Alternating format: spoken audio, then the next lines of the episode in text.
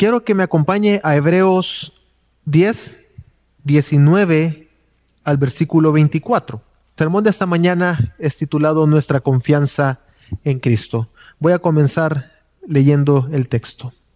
Entonces, hermanos, puesto que tenemos confianza para entrar al lugar, al lugar santísimo por la sangre de Jesús, por un camino nuevo y vivo que Él inauguró para nosotros por medio del velo, es decir, su carne.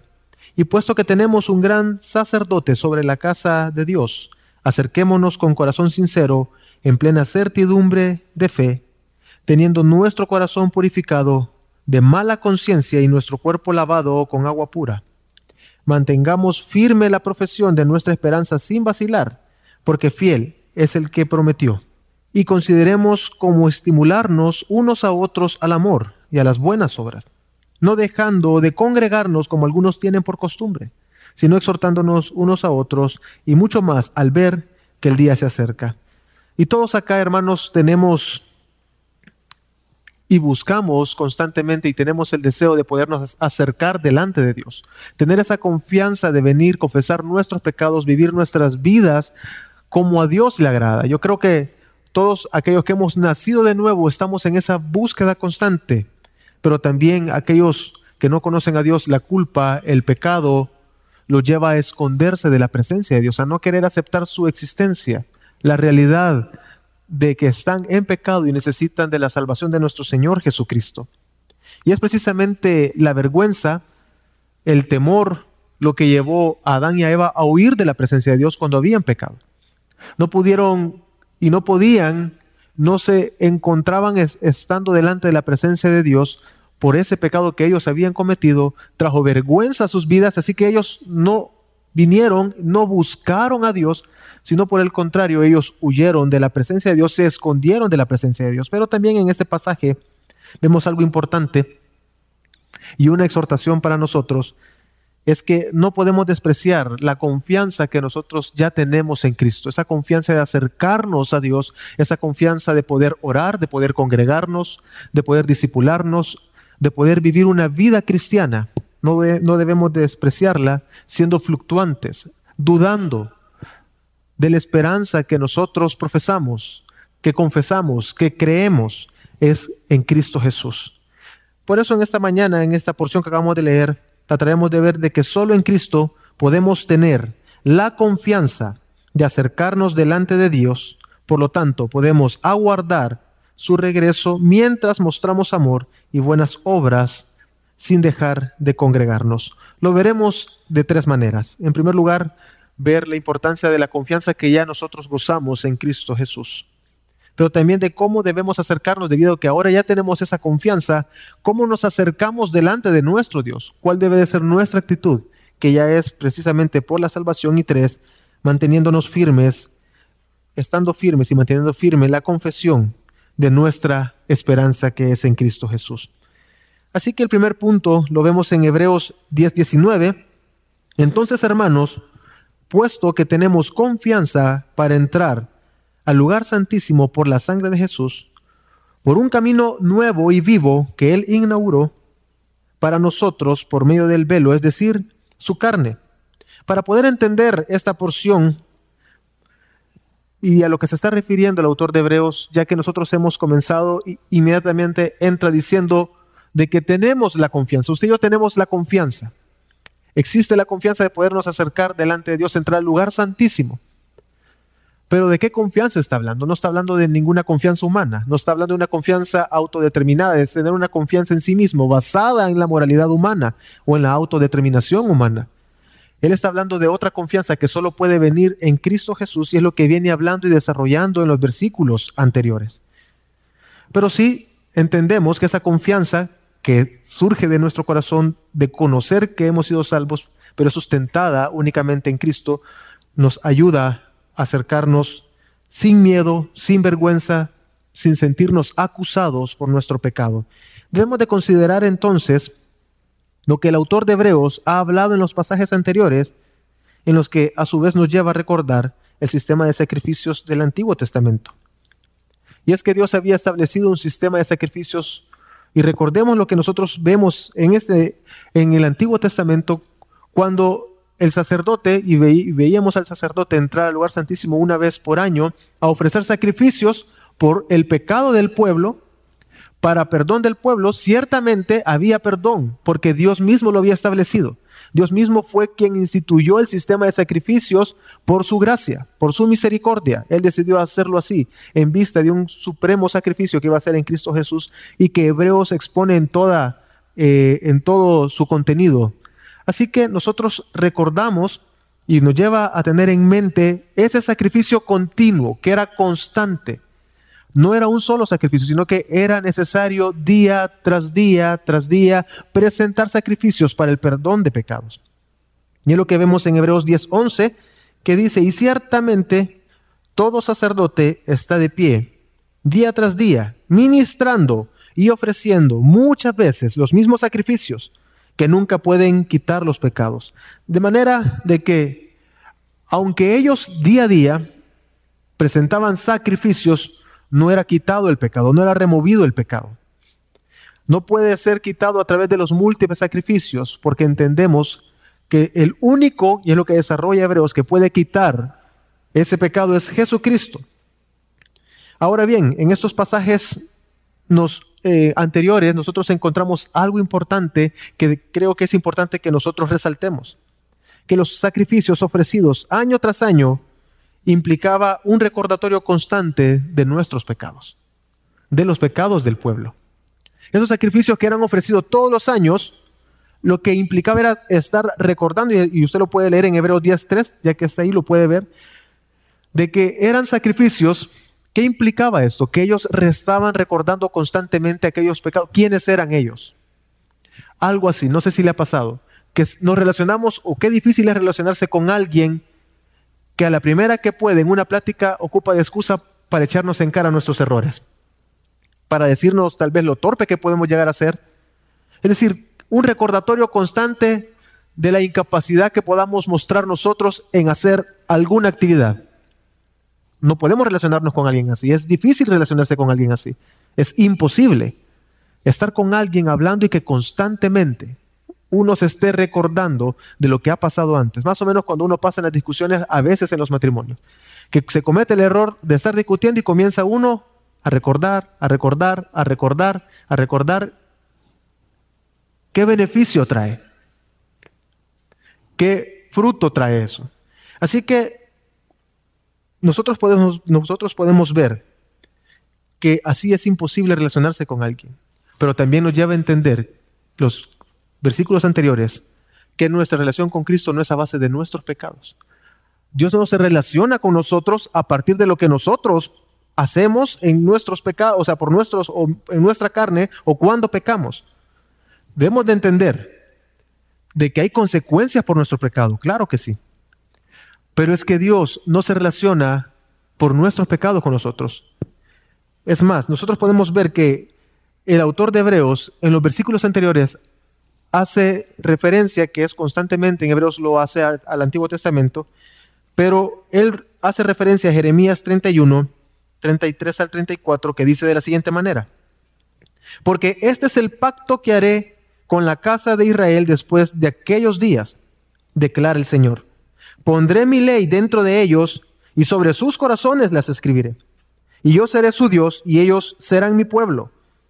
Pues perdonaré su maldad y no recordaré más su pecado. Así que nosotros podemos estar seguros de que cuando nosotros nos acercamos delante de Dios, usted esta mañana ha venido con toda seguridad, ha entrado al momento de la alabanza, estamos sentados en el momento de la predicación con la certeza de que no somos rechazados de que nuestras oraciones y nuestra alabanza es escuchada delante de Dios porque Dios no está recordándonos nuestro pecado, el cual cometemos, porque nosotros pecamos, no somos perfectos y continuamos pecando. Pero aquel sacrificio que era hecho en el Antiguo Testamento una y otra vez no podía perdonar los pecados que estaban por cometerse en el futuro. Sin embargo, en Cristo Jesús todo pecado, presente, pasado y futuro, en la cruz ha sido, eh, ha sido mostrada la justicia de Dios, la ira de Dios recayó sobre Jesús en lugar nuestro, nuestros pecados han sido perdonados. Y dice de que Dios no recordará y Dios no recuerda, no nos echa en cara nuestros pecados.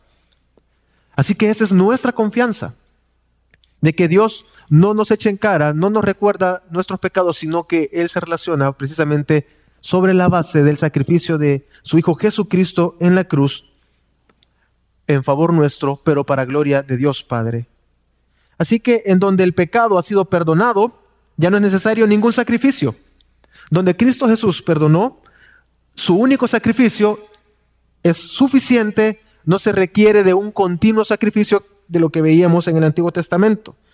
Y esto implica entonces, si no hay sacrificio, uniéndolo a Hebreos 10.3, donde dice que el sacrificio constante implica recordar el pecado, entonces concluimos, si ya no hay sacrificio, entonces Dios no nos recuerda y no nos echa en cara nuestro pecado. Así que Dios, una vez más, hermanos, nos relaciona por nuestro pecado. Y hay un detalle más que creo que es importante que nosotros resaltemos, que habla acerca del lugar santísimo. En este lugar se encontraba el arca del pacto que representaba la presencia de Dios, la presencia de Dios moraba en medio del pueblo precisamente, y este lugar estaba separado de todo lo demás. Es lo que nos habla Éxodo 26, 31 al 36, donde se da una descripción del velo. Este velo apartaba y separaba el lugar santísimo de todo lo demás, y solo una persona una vez al año podía entrar. Incluso esta persona que no era perfecta en sí misma, sino debía de seguir un procedimiento, debía de purificarse para poder entrar, se amarraba un cinto y al caminar iba haciendo bulla, si en dado caso sonaba y dejaba de sonar, entonces había muerto, porque no era digno de estar en el lugar santísimo, de entrar a la presencia de Dios. Así que como nadie podía entrar, debía de ser jalado de la cuerda por cuanto había muerto. Entonces, ese velo que encontramos ahí, que está, eh, eh, que referencia a Hebreos, es el velo que cubría y separaba el lugar santísimo de todo lo demás. Nadie podía entrar, no tenía libre acceso ni comunicación, sino que la forma y la única forma de relacionarse era a través del sacerdote. Él ofrecía el sacrificio por los pecados y no era suficiente porque continuaban pecando y no quitaba totalmente la culpa y no quitaba el pecado. Entonces nos hace referencia que ahora tenemos la confianza en Cristo Jesús de acercarnos delante de Dios porque Él rasgó el velo. De esto vamos a hablar un poquito más adelante. Pero volviendo entonces a nuestro texto, podremos decir con toda seguridad, hermanos, que en Cristo Jesús ahora tenemos la plena confianza de que podemos entrar al lugar santísimo. Y que esto es únicamente posible sobre la base del único y suficiente sacrificio de Cristo Jesús. Y quiero recordar, la confianza de la que hablamos acá no está basada ni fundamentada en su autodeterminación. Usted no puede doblar sus rodillas orando, yo confío en Dios, pero no puede estarse basando en usted. En que usted tiene la confianza en Dios en sí mismo, sino que esa confianza está en Cristo Jesús, que vamos a ir desarrollando esto poco a poco, que es alimentada realmente y correctamente, con una conciencia correcta a través de guardar la esperanza en Cristo Jesús, aquella, aquella es la esperanza de nuestra confesión de fe que es en Cristo el Evangelio. Así que, hermanos, si continuamos, el segundo punto es cómo debemos acercarnos a Dios.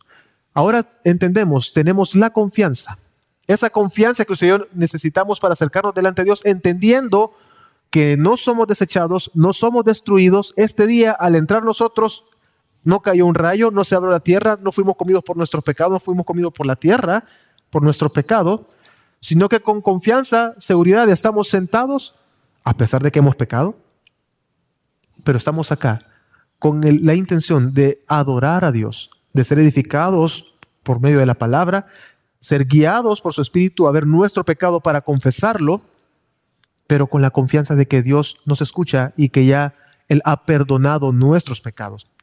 Pero ahora bien, ¿cómo debemos acercarnos a Dios? Hebreos 10, 21, 22 dice, y puesto que tenemos un gran sacerdote sobre la casa de Dios, acerquémonos con corazón sincero, en plena certidumbre de fe, teniendo nuestro corazón purificado de mala conciencia y nuestro cuerpo lavado con agua pura. En primer lugar, como le decía, nuestra certeza está sobre el sacrificio de Cristo.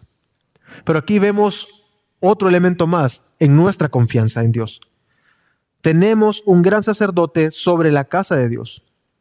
Jesús, al morir en la cruz, Jesús no solamente murió en la cruz, subió a la cruz y terminó su obra y su labor en favor nuestro para gloria de Dios Padre, sino que Él continúa obrando. Él intercede por nosotros y eso es confianza para nosotros. Y esa es nuestra confianza en que Cristo Jesús escucha, Cristo Jesús está delante del Padre intercediendo por nosotros continuamente y es lo que nos dice Hebreos 14, eh, perdón, 4:14, que dice de la siguiente manera: Teniendo pues un gran sumo sacerdote que trascendió a los cielos, Jesús, el Hijo de Dios, retengamos nuestra fe. Tenemos un sumo sacerdote que trascendió a los cielos, que está sentado a la diestra de Dios y que está intercediendo por nosotros continuamente. Esto realmente debe de llevarnos a nosotros a la conciencia de que tenemos la confianza de acercarnos delante de Dios. Y dice, retengamos nuestra fe, muy relacionado a lo que estamos viendo acá. Dice que debemos de acercarnos delante de Dios en plena certidumbre de nuestra fe. Debemos de acercarnos a Dios con la confianza, con una certeza en nuestra fe. Así que nosotros debemos de retener esa fe, precisamente porque Cristo Jesús intercede delante del Padre por nosotros. Entonces, una de las formas en las cuales nosotros, hermanos, podemos comunicarnos con Dios es a través de la oración. Si pensamos en esto, ¿cómo podemos acercarnos delante de Dios? Una de las formas en las que nosotros realmente mostramos confianza en nuestro Salvador es a través de nuestra oración. Yo no sé cuánto tiempo dedicamos a la oración diariamente, pero muy seguro, porque hablo, no, sé, hablo por todos, pero hablo por un, tal vez un grupo con el que he podido hablar eh, eh, de personas, muchas veces, aunque oramos, no le tomamos una verdadera eh, conciencia a la oración. Dios permite que nosotros nos acerquemos delante de Él, que nosotros oremos, pongamos nuestras peticiones delante de Él, con la confianza de que Él las está escuchando, Él las escucha, Él recibe nuestras oraciones y las presenta delante del Padre. Él intercede por nosotros. Con esto no estoy diciendo de que Él va a contestar según lo que nosotros pidamos, porque precisamente debemos de entender que debemos de acercarnos con un corazón sincero. Ese corazón sincero solo puede venir a través de permanecer en la palabra, de estar en el Evangelio confiando que Dios contestará según su perfecta voluntad, conforme a sus propósitos y que al final va a beneficiar a aquellos que confiamos en Dios. Porque todas las cosas que Dios hace las hace para Él ser glorificado. De manera que usted y yo, en una necesidad, en momentos como los que vivimos en nuestro país, algún familiar por el cual usted esté orando que conozca a Cristo Jesús, usted debe de orar para que venga a los pies de Cristo, usted debe de orar continuamente, constantemente, para que esta persona, su familiar, por una situación X, usted debe de entregar cada situación delante de Dios, entendiendo que al final Dios obrará conforme a su voluntad. Entonces, de esta manera, nos acercamos con confianza delante de Dios cuando hemos entendido y permanecemos en el Evangelio, ya que el Evangelio nos lleva a tener una conciencia correcta de la voluntad de Dios, de la perfecta voluntad de Dios. Así que debemos acercarnos con sinceridad, con una conciencia limpia, una plena certidumbre de fe y creo que la manera de acercarnos así es cuando hemos aceptado la verdad del Evangelio, cuando usted y yo creemos en el Evangelio y vemos el Evangelio no como algo que nos trajo a la salvación, sino que nos es necesario para nuestro día a día. Es decir, encontramos y escudriñamos las escrituras porque tenemos la necesidad en nuestro día a día de sostenernos de Dios, de asirnos de Dios, porque nos damos cuenta que no podemos por nosotros mismos y nuestra vida pierde totalmente su propósito al estar lejos de Dios. Entonces, nos acercamos de una manera correcta a través de aceptar la verdad del Evangelio, lo que nos lleva a entender a Dios. Por otro lado, también nos dice que debemos de acercarnos con nuestro cuerpo lavado con agua pura. Muy probablemente se está refiriendo al bautismo. Y es que si nosotros pensamos en que nuestra confianza está en Cristo Jesús, nosotros mostramos nuestra confianza en Dios a través de nosotros públicamente reconocer que Jesús es nuestro Dios, nuestro Salvador, a través de bautizarnos. Por un lado está hablando de estar rociados en nuestro corazón, una limpieza de corazón, la cual viene a través del Evangelio que transforma y regenera nuestra vida, pero también nosotros debemos de con nuestra vida, con nuestro cuerpo, con nuestra, eh, con, con la parte física poder glorificar a Dios, lo que nos lleva también a entender de que nuestro cuerpo es para Dios nuestra vida misma le debe de pertenecer a Dios. No hay tal cosa de que yo creo en Dios, en Jesús, pero puedo hacer con mi cuerpo lo que yo quiera, porque no es así. Nuestro cuerpo ha sido creado para glorificar a Dios, para que nos entreguemos a Dios, que procuremos satisfacer a Dios y no el deleite humano, la carnalidad humana. En fin, hermanos, debemos de considerar que estaríamos despreciando la confianza de Dios la confianza que tenemos en Cristo, cuando nosotros no nos acercamos delante de Él, cuando nosotros no oramos, cuando nosotros no nos acercamos con pureza, con sinceridad en nuestro corazón, pero también cuando nosotros no procuramos la pureza física, cuando nosotros no entendemos, no llevamos a madurez que toda nuestra vida a plenitud le pertenece a Dios. Nosotros caemos en el pecado de estar menospreciando la confianza que ahora tenemos en Cristo Jesús, que es por medio del sacrificio de Cristo. Pero también, hermanos, debemos de entender que debemos de mantener firme la confesión de nuestra fe. Dice Hebreos 10, 23 al 25.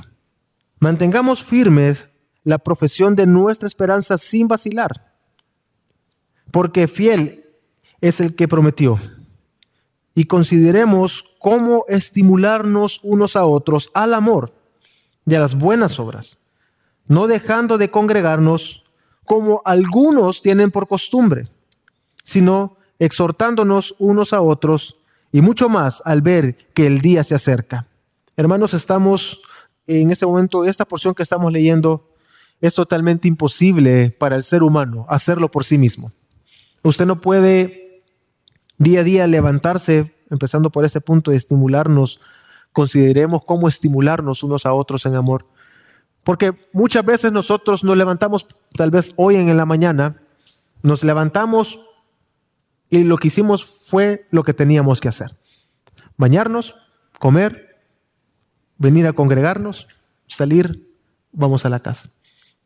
Pero no tenemos en mente, voy a ver a mi hermano, ¿Cómo nos vamos a estimular? ¿Cómo voy a considerar a mi hermano para estímulo del amor, para estimularnos mutuamente y crecer en el amor, edificarnos en el amor? Y con una conciencia correcta entender lo que es congregarnos, porque congregarnos ya lo voy a explicar, no solamente es venir el domingo y sentarnos acá, pero también hay algo importante que debemos de considerar, y es que el día se acerca, dice. Al final, él menciona al final, mucho más al ver que el día se acerca. Yo creo que este principio es esencial en la vida del cristiano. Si nosotros tenemos la conciencia todo el tiempo de que el día se acerca, que Cristo vendrá por segunda vez, que en algún momento estaremos delante de Dios rindiendo cuentas de nuestra vida, creo que procuraríamos con una conciencia correcta, limpia, acercarnos constantemente todo el tiempo en oración a Dios no dejemos que la oración sea espontánea según las circunstancias, sino debe de ser una oración formal, continua, delante de Dios, doblando rodillas, leyendo la palabra de Dios. Entonces, cuando nosotros tenemos esta conciencia de que el día está cerca, nosotros comenzamos a buscar a Dios. Nos acercamos con la confianza que ya tenemos en Él, con un corazón sincero, buscándolo constantemente. Pero también, entendiendo eso, nos lleva y somos impulsados a buscar la comunión con nuestros demás hermanos, a considerar a mi hermano para que nos estimulemos en amor. Así que este pensamiento es importante, esta porción, esta frase es importante entender de que el día se acerca y al final estaremos delante de Dios. Así que debemos obedecer la palabra y mostrar una genuina confianza en nuestro Dios. El versículo 23 dice que mantengamos firmes la profesión, lo que podemos entender como la confesión de nuestra esperanza, sin vacilar, porque fiel es el que prometió. No debemos de ser personas fluctuantes. que decimos una cosa, que creemos una cosa, que decimos creer en el Evangelio, pero nos comportamos y vivimos de otra manera.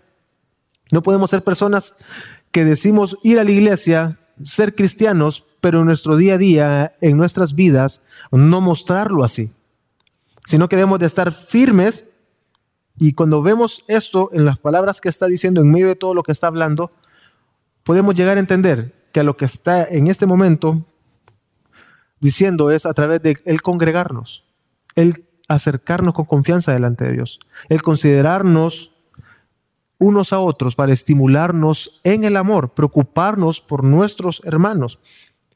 Pero eso dice también y hace una referencia porque fiel es el que la prometió, es el que promete. Y solo viendo el libro de Hebreos encontramos algunas, algunas de las promesas eh, de lo que habla y lo que hemos recibido en Cristo Jesús. Hebreos 10, 16 dice que ha prometido escribir una ley en nuestros corazones. También Hebreos 13:31 menciona que Dios nos hace aptos para obrar la voluntad de Dios. Yo creo que todos acá buscamos eso. Aquellos que tenemos y hemos logrado salvación, considero que usted y yo buscamos y estamos en esa lucha y búsqueda constante de agradar a nuestro Dios. Esa es nuestra vida. Queremos obedecer a Dios, agradar su voluntad, su perfecta voluntad, vivir una vida que realmente sea de beneficio para el cuerpo de Cristo, que glorifique a Dios sobre todas las cosas, pero su palabra nos promete que Dios mismo nos hará aptos para cumplir su buena voluntad. También más adelante eh, podemos encontrar en el 1359 ha prometido no dejarnos. Hebreos nos promete también que Dios no nos va a dejar. También Hebreos 12 dice de que por medio de la disciplina va a producir cosas buenas, es decir, que participemos de su santidad a través de guardar, de cuidarnos, a través del dolor en nuestras vidas, Dios va a producir algo bueno. Pero también dice de que Él nunca más se acordará de nuestros pecados. Y yo creo que esto mismo nos impulsa, estas promesas esta esperanza de aquel que prometió, el que promete, que es Dios, nos impulsa a entender de que si Él prometió, Él va a cumplir. Así que podemos, sin vacilar, estar seguros en el Evangelio, no dudar del Evangelio, porque Él vendrá por segunda vez. Él viene por su iglesia, así que nosotros, sin dudar, sin vacilar, no dudamos, sino que tenemos confianza, nos acercamos delante de Dios, pero ¿Qué utilidad tendría esta esperanza si no produce un efecto en nosotros? ¿Qué beneficio tendría para nosotros estar guardando y decir, yo guardo la esperanza, pero no queda reflejado en nuestras vidas? ¿Cómo nuestra esperanza traería gloria a Dios y nuestra confianza no quedaría avergonzada si no queda en evidencia ante el cuerpo de Cristo? Entonces, este efecto que produce la esperanza, lo vemos en el versículo 24, que dice, y consideremos cómo estimularnos unos a otros al amor y a las buenas obras. Y es que todos aquí, hermanos, debemos de procurar, procurar estimular a nuestro hermano, estimularnos mutuamente en el amor. Si nosotros unimos esta porción a todo lo que hemos estado recibiendo en la serie de Primera de Juan, creo que toma mayor peso y estamos eh, eh, eh, en una serie donde estamos viendo la importancia del amor, el amor mismo, si nosotros recordamos primera de Juan 4, que el amor echa fuera todo qué dice, ¿se acuerdan? El temor. El perfecto amor que es en Cristo Jesús nos da la confianza para acercarnos delante de Él. Primera de Juan 4, primera de Juan 2 dice que tenemos a un sumo sacerdote, tenemos a, a Jesús que intercede por nosotros y que podemos acercarnos a confesar nuestros pecados delante de Él. Así que está totalmente relacionado con lo que está hablando el autor de Hebreos, que nos dice de que es importante estimularnos en el amor. El autor de Hebreos habla mucho acerca de la, de la fe, que lo hemos visto. En plena certidumbre de nuestra fe, debemos de acercarnos delante de Dios, debemos de acercarnos con esperanza, es decir, guardando la esperanza, la única manera para guardar la esperanza es a través de guardar el Evangelio. Es decir, que debemos de tener esa esperanza a través de guardar el Evangelio, todo el tiempo permanecer en él, pero algo medular, otra idea principal en su, en su eh, enseñanza en, en todo el libro, vemos el amor. ¿Qué, es lo que hace que nuestra vida no sea monótona? Que la vida cristiana no sea aburrida, que el que deseemos el congregarnos y estar acá, ver a mi hermano o a mi hermana y considerarnos para estimularnos en el amor, en el amor de Dios. El amor que ha sido derramado en nuestros corazones.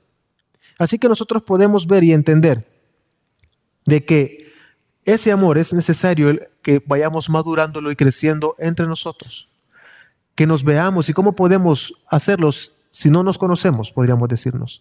Es necesario entonces el siguiente punto que estamos leyendo aquí en Hebreos 10:25, no dejando de congregarnos como algunos tienen por costumbre, sino exhortándonos unos a otros y mucho más al ver que el día se acerca.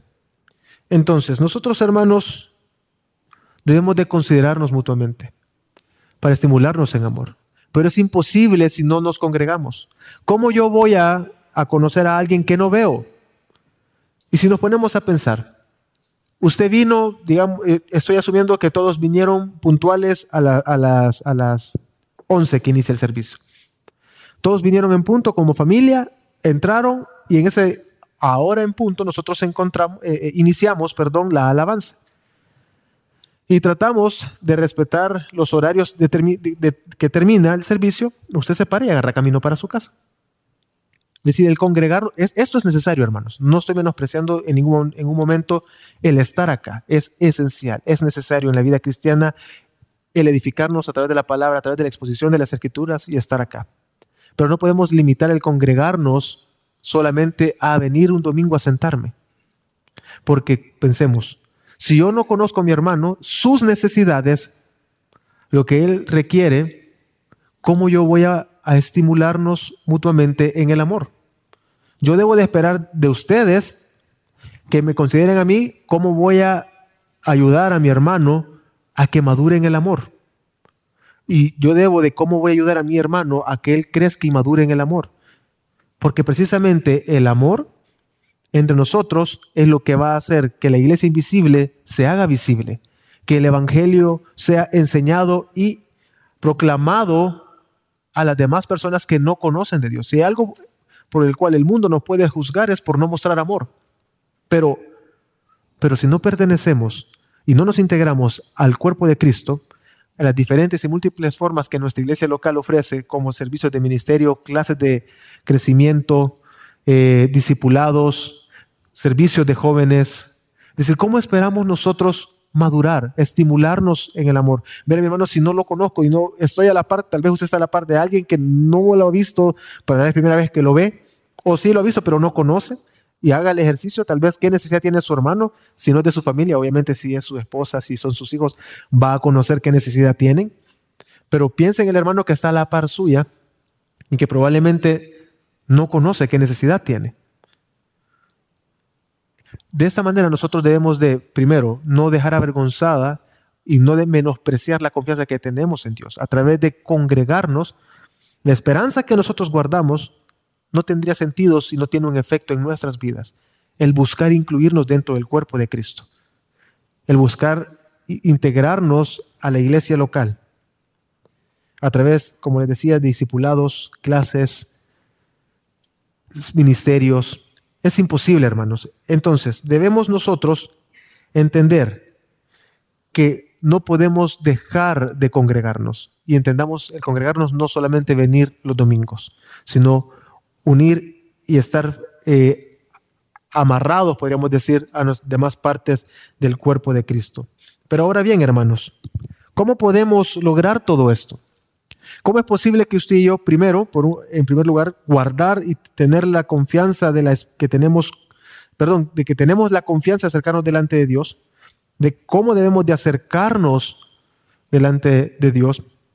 ¿Y cómo es posible que lo que estamos hablando ahorita en los últimos minutos acerca de congregarnos, de estimularnos en amor, de guardar la esperanza, no esté basado en nosotros mismos? ¿Cómo podemos evitar caer en el error de vivir por moralismo en este último tema que estamos hablando. ¿Cómo podemos evitar basarnos en nuestra autodeterminación porque nosotros estamos convencidos de que es importante congregarnos los domingos? Así que yo voy.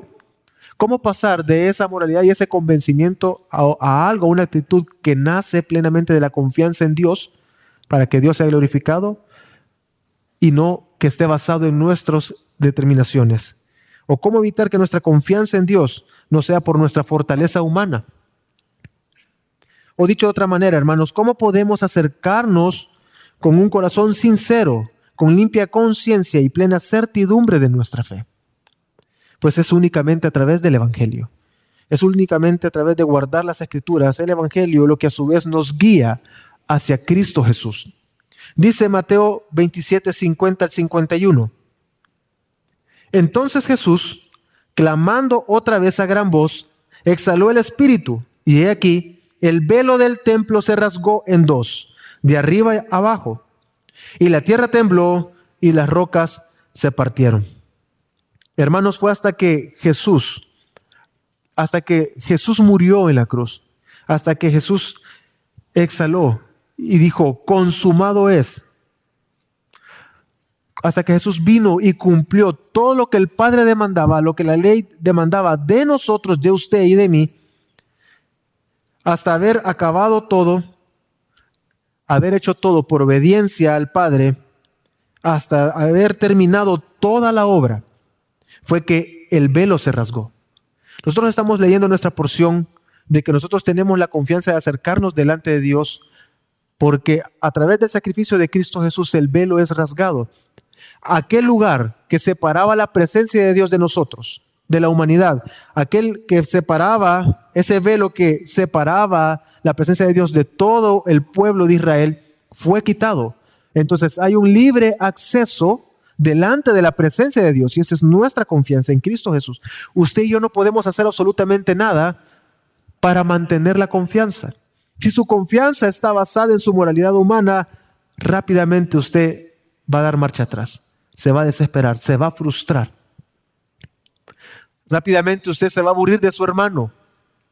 Lo va a considerar cansado de estar con él, de buscarlo, de disipularse, de pertenecer a un grupo de crecimiento, de venir a los servicios de jóvenes.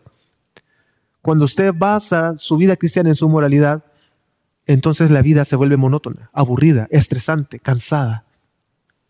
Pero por el contrario, cuando nosotros entendemos que Cristo Jesús, hasta que Él hizo toda la obra, y dijo, consumado es, Él fue el que la terminó, hasta entonces el velo fue rasgado, nosotros debemos de entender que nosotros en nuestras propias fuerzas no vamos a poder. ¿Qué debemos de hacer entonces? Guardar el Evangelio.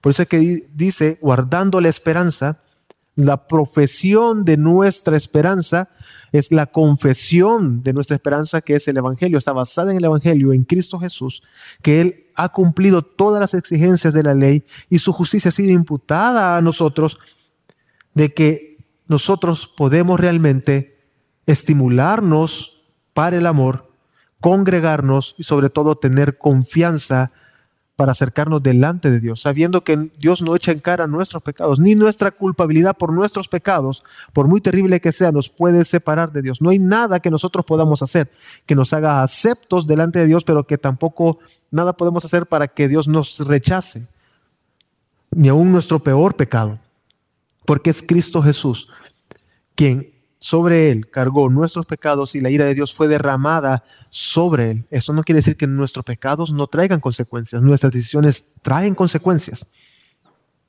Sin embargo, de eso no depende nuestra salvación y nuestra confianza, sino únicamente en Cristo Jesús, de manera que podemos acercarnos tranquilamente, el congregarnos, amarnos, madurarnos, exhortarnos a través de la palabra, de venir y vivir como cristianos guardando la esperanza, no avergonzando o no menospreciando la confianza que ahora tenemos en Cristo Jesús. Así que, hermanos, a los que creemos en el Evangelio de nuestro Señor Jesucristo, no desprecie y no despreciemos la confianza al no querer incluirnos, incorporarnos más y más en la vida de iglesia.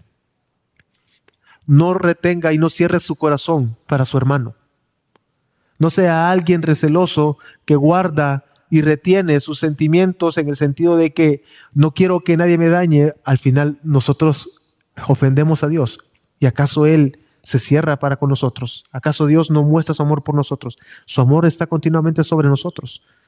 No le digo con esto que usted debe de ser una persona boba, sino que no, no retenga su amor por su hermano a través de no congregarse, a través de no incluirse en toda la vida de iglesia, clases de membresía, discipulados, servicios de ministerio. Tampoco, hermanos, no de menospreciemos la oración.